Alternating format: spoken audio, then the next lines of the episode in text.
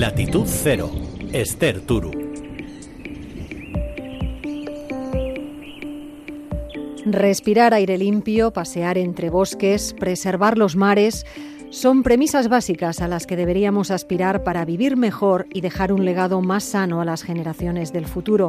Sabemos, sin embargo, que estamos muy lejos de cumplir y que la situación, en lugar de mejorar, empeora.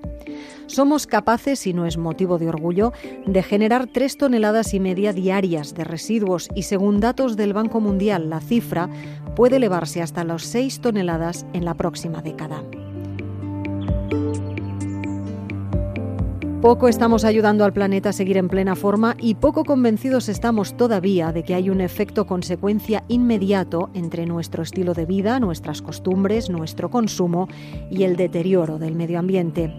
A mayor riqueza, mayor número de basura y de residuos, situando los países de la OCDE en cabeza entre los que más restos generan, muy lejos de lo que ocurre en Medio Oriente o en África. Por países, Alemania podría ser bautizado como uno de los más verdes o el que más, con capacidad para convertir el 65% de su desperdicio en abono gracias al reciclaje. Se disputa la primera posición con Austria y muy cerca con Bélgica, seguidos de Corea del Sur o de Eslovenia.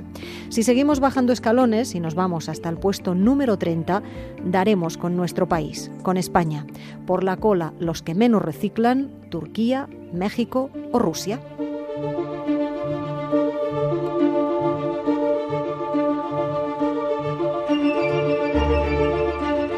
Tomar el pulso al planeta no parece tarea fácil, pero con la ayuda de nuestros corresponsales vamos a intentarlo. Empezamos en Rusia, donde la voluntad y las ganas de unos pocos se está topando con la realidad la falta de recursos, de medios y de facilidades para la tarea, por ejemplo, de separar los residuos en casa, papel con papel, vidrio con vidrio, plásticos y residuos orgánicos por otra parte. Pero como auténticos Quijotes, luchando contra molinos de viento, se empeñan en poder llevar a cabo el reciclaje y no solo eso, buscan convencer a los compatriotas y a los políticos para que pongan remedio a los datos que dicen que en Rusia se recicla solo la mitad de todos los residuos que genera. Hasta Moscú nos vamos con Xavier Colás. Una tarea pendiente de Rusia es el reciclaje. Se calcula que de todos los millones de toneladas de residuos que Rusia produce al año, menos de la mitad se reutiliza. Lo otro simplemente se entierra, se echa al río o incluso al mar. El presidente ruso Vladimir Putin quiere que se modifiquen las leyes y se adapte el marco jurídico para que las autoridades de cada región puedan controlar estas actividades, pero en 2014 ya se aprobó una ley para la construcción de plantas de procesamiento de residuos y para que se pueda llevar a cabo la construcción de esas plantas de reciclaje, primero se debe aplicar un impuesto ecológico que se empezará a recaudar durante este año. Pero en realidad queda mucho por hacer. De hecho, Greenpeace cree que el porcentaje de residuos que simplemente se entierra es mucho más alto de la cifra oficial. Alexander Vanikov es uno de los jefes de Greenpeace Rusia que vigilan estas malas prácticas. В России существует проблема обращения с отходами. Порядка 95% мусора сейчас захоранивается, и эта проблема требует неотложных решений. Но пока только 10% населения крупных городов России имеет доступ к раздельному сбору отходов для того, чтобы сдать свои отходы на переработку. В России имеется только 5 городов, в которых больше половины населения может воспользоваться раздельным сбором. То есть, например, в Москве менее 10% населения имеет доступ к инфраструктуре раздельного сбора. При этом перерабатывающие предприятия недозагружены вторсырьем, y esta situación необходимо срочно менять. Claro, para que haya reciclaje hace falta una cultura entre la población, también una costumbre de separar los residuos, unas facilidades técnicas, concienciación, incluso sanciones. ¿Y qué pasa con los rusos? Vamos a San Petersburgo, es tal vez la ciudad más orgullosa del país, majestuosa, decadente también, todavía tocada por la atmósfera de los zares, pero con algo de punk, con lluvia y con suciedad. No es una ciudad para reciclaje, aunque ahí prosperan estos días algunas iniciativas para poner en orden la gestión de los residuos. Darina Gribova trabaja en uno de los museos de la ciudad. Es rusa, ha vivido en Berlín y ahora reside en San Petersburgo. En Alemania se topó en la práctica con esa cosa llamada reciclaje. En la capital alemana, separar los residuos y llevarlos a reciclar es lo más normal. Al volver a la vieja Leningrado, se ha dado cuenta de que el contexto ya no lo pone tan fácil. El primer paso es reconocer que ya no recicla. Well, I live in St. Petersburg and unfortunately I can't say I recycle. I having experience living in Berlin. I lived there for quite a long time, for half a year. And uh, recycling there is such a natural thing. You just do it and you get used to it very quickly. Like in 10 days, you already do it, even though you were grown up in Russia, where in family we, they don't usually teach you that. And um, in St. Petersburg, it's quite hard because you should give it a really, really huge effort. For example, you can recycle at home, but then you don't have any. You have very few spots in the city where you can actually leave your uh, garbage, collected garbage, and all the initiatives somehow connected to recycling in St. Petersburg are either very small local initiatives or NGOs the biggest one in St. Petersburg is called Раздельный сбор, which is collected garbage. And they have this one time a month events. Uh, from 3,000 to like 6,000 people can come and leave their rubbish. Dicen en Greenpeace que los vertederos de Rusia cubren un área total tan grande como Suiza, más de 41.000 kilómetros cuadrados. Pero la situación, sin embargo, podría mejorar pronto. Hay ciudades y regiones que se están poniendo al día. En Moscú, por ejemplo, la planta de Plarus es la primera instalación del país que practica el llamado sistema de botella a botella. Esto significa que la empresa crea nuevas botellas de plástico a partir de las usadas.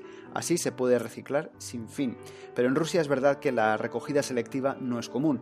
Moscú, por ejemplo, tiene una población de más de 12 millones de habitantes y solo hay 300 lugares en la ciudad donde uno puede depositar lo reciclable. Alexander Vanikov nos aporta las recetas de Greenpeace para romper esta inercia y hace una lista de proyectos esperanzadores. Resulta que en Rusia se quiere y se puede reciclar. Lo que hace falta es saber cómo. Первым делом необходимо оборудовать все контейнерные площадки крупных городов России контейнером для раздельного сбора. И таким образом получится в несколько раз увеличить количество отбираемого вторсырья и отправляемого на переработку. И примеры такие в России уже существуют. Например, город Саранск, где более 80% населения имеет доступ к раздельному сбору, и показатель вторичной переработки составляет порядка 16%. Существуют также примеры Мытищ, Оренбурга, в которых также более половины населения могут сдавать вторсырье, и процент перерабатываемых отходов там довольно высокий.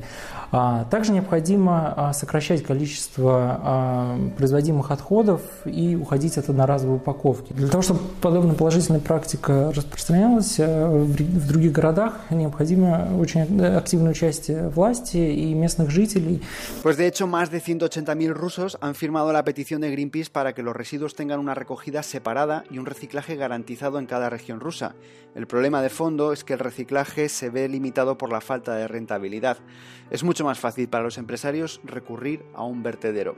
Pero todo el mundo aquí entiende el valor del medio ambiente, entre otras cosas porque la limpieza de los ríos, por ejemplo, es necesaria en Rusia hasta para asegurar el correcto transporte a lo largo del curso del Volga. No basta pues con que los mayores productores de desechos construyan sus propias plantas de reciclaje. Moscú espera que el cambio se produzca poco a poco en la mente de la gente y que sea sin demasiado coste, y que Rusia adopte así un sistema de reciclaje moderno. El objetivo es ser una potencia energética, pero también ecológica.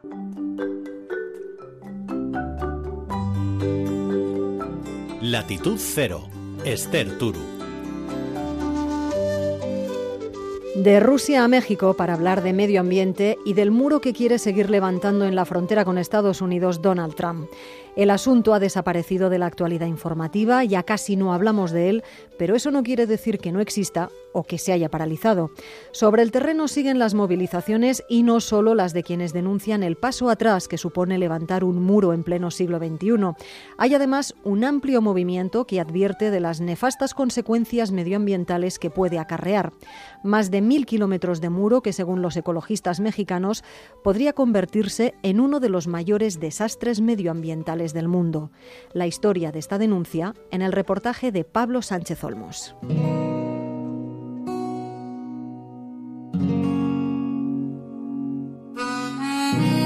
230 kilómetros de Ciudad Juárez, entre el estado de Sonora y el desierto de Chihuahua, se extiende la reserva de la biosfera de Janos, la última pradera del continente americano. Más de 500.000 hectáreas de pastizales, grandes llanuras y altas montañas, un paisaje por el que parece que no ha pasado el tiempo y en el que conviven cerca de 400 especies de fauna y flora. Sobre la importancia ecológica de este territorio nos habla una de las personas que la recorre a diario. Se trata del doctor Eduardo Ponce, miembro del equipo que trabaja en la conservación de estas praderas. En 2009, después de 20 años, se decreta oficialmente la Reserva de la Biosfera Janos, que es una de las reservas pues, de mayor tamaño en el país. De hecho, es la primera área natural protegida en el país, reconocida por el gobierno, que se enfoca en conservar pastizales. Tenemos especies como águila real, coyotes, tejones y una gran cantidad de roedores, pero deciden dos especies también destacan dentro de toda esta fauna, que es el bisonte americano y el berrendo.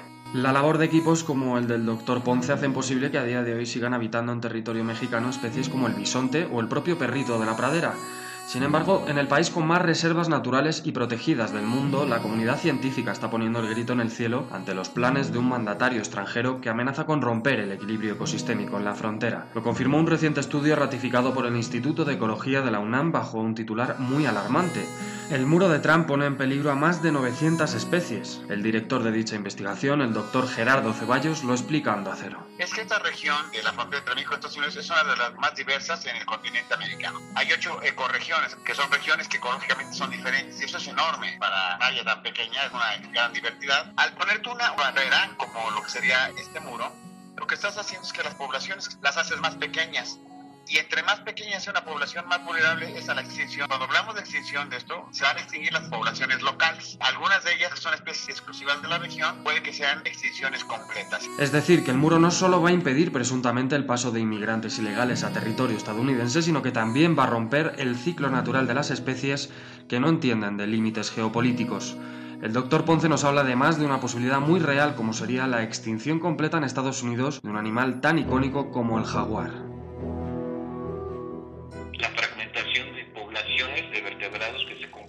En ambas especies, pero en el que uno de los países solamente tiene una pequeña fracción de esta población. En cambio, se distribuye ampliamente en el otro. Por ejemplo, en la distribución del jaguar, las poblaciones en México este, se han estimado a 4.000 individuos. Sin embargo, en esta región, en el norte, hay una población muy baja por. Entonces, ¿qué pasa en este caso? Pones un muro y vas a evitar completamente que entre el jaguar a Estados Unidos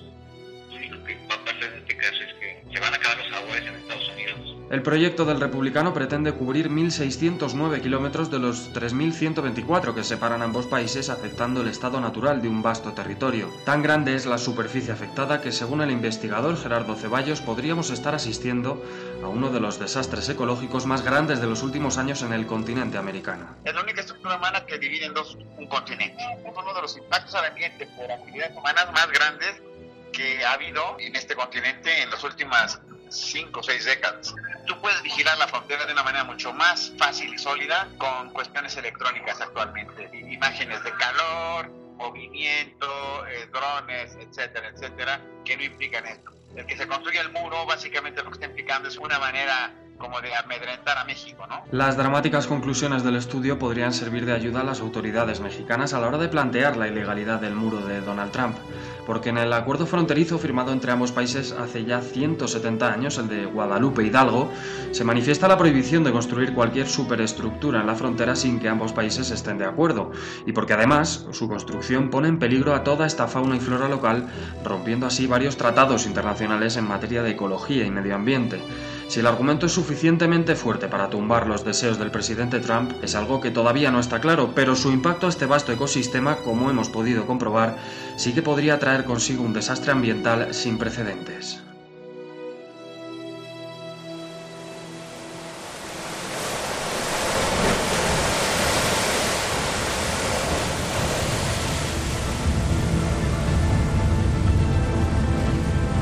Latitud Cero, Esther Turu.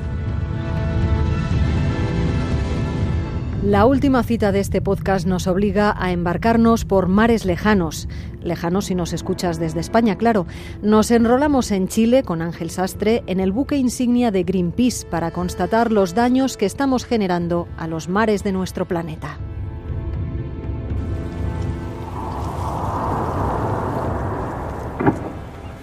Cuaderno de bitácora día 1. Nos embarcamos en Punta Arena, Chile. Surcamos el estrecho de Magallanes a bordo del mítico y legendario barco de Greenpeace, el Rainbow Warrior. Se trata del buque insignia de la organización hundido por agentes franceses en el 85, pero como una ave fénix resurgió de sus cenizas, reencarnado en esta tercera versión más poderosa y potente que la de sus predecesores. Manejando el timón se encuentra un catalán, Emily Transmonte es que no cumplimos, solo cumplimos uno de nuestros estereotipos, digamos que es que queremos un planeta mejor para nuestros hijos. ¿Crees que es una batalla perdida? Porque lo que estamos viendo, o sea, eres realmente, sé sincero, eres positivo sobre lo que se viene o lo que estamos viendo es imparable, dada la magnitud que hay? Digamos que si soy racional, diría que la batalla está perdida, pero tengo la confianza de que algo que todavía no podemos prever cambiará y si eso cambia y nosotros no estamos trabajando, tal vez no podamos catalizarlo. Nuestro primer objetivo es Isla Riesco. Con el sol asomando de forma sigilosa nos dirigimos en lancha a la mina invierno. Los especialistas escalan hasta la plataforma superior, a 50 metros de altura, y cuelgan una gran pancarta. Salvar los mares del fin del mundo. Sobre el bote, el portavoz de Greenpeace Chile, Matías Asun, denuncia. Las mineras están arrasando este paraíso. Adicionalmente, el carbón, al ser exportado, hace que los buques transiten justamente por el área de paso de ballenas, que en Chile deberían estar protegidas. Los mares del fin del mundo también están seriamente amenazados por la expansión de la industria salmonera, la cual ya hizo una muestra de su poder de devastación el año pasado en Chiloé, Chile, cuando vertió 5.000 toneladas de pescados podridos, desencadenando una marea roja. Los pescadores artesanales como Pablo Acosta se desespera. ¿Qué nos va a quedar para nosotros que salimos a buscar el recurso y que no sabemos lo que estamos comiendo hoy en día? Porque hemos sabido toda la vida que nuestro mar está limpio, está sin contaminación, pero ya desde el año 90 hacia adelante, ahora el 2016, han pasado catástrofes que no, no entendemos ni nosotros mismos como gente de mar. Cuaderno de bitácora día 5. Las náuseas se hacen insoportables. Aprovechamos de nuevo la niebla al amanecer para sumergirnos en las aguas heladas del Sky Ring, el anillo del cielo. Dos hombres boya que flotan embutidos en trajes naranjas sostienen carteles con flechas. Indican el camino a seguir. Otros dos buzos descienden para mostrar las toneladas de excrementos y residuos que sueltan las jaulas de la salmonera del grupo japonés Mitsubishi. Estefanía González, coordinadora de océanos de Greenpeace en Chile, dirige el operativo. A nuestro alrededor, mientras habla, aparecen ballenas que escupen agua. Poseidón está con nosotros. Salvar este ecosistema protegerlo para que esta y otros cientos de especies puedan seguir viviendo libres en el océano. Salvar los mares mundo hoy día ya no es una opción, es una responsabilidad. Y así lo demuestran las ballenas que hoy día nos vienen a visitar. Cuaderno de bitácora, día 7. Llegamos a Puerto Madryn, Argentina. Desembarcamos, pero el Raven Warrior continúa su travesía. No tiene límites, tampoco hogar ni descanso. El arco iris aparece tras la lluvia, una señal tatuada en el cielo. El mundo necesita nuevos guerreros y el tiempo se agota. Latitud Cero, Esther Turu.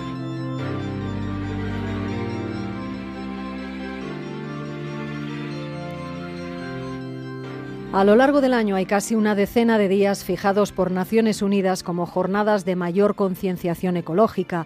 El Día Mundial del Agua, el de los bosques, el del medio ambiente, el de la biodiversidad.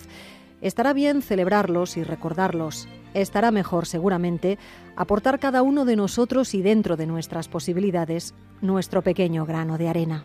Todo es empezar. Vamos a ello.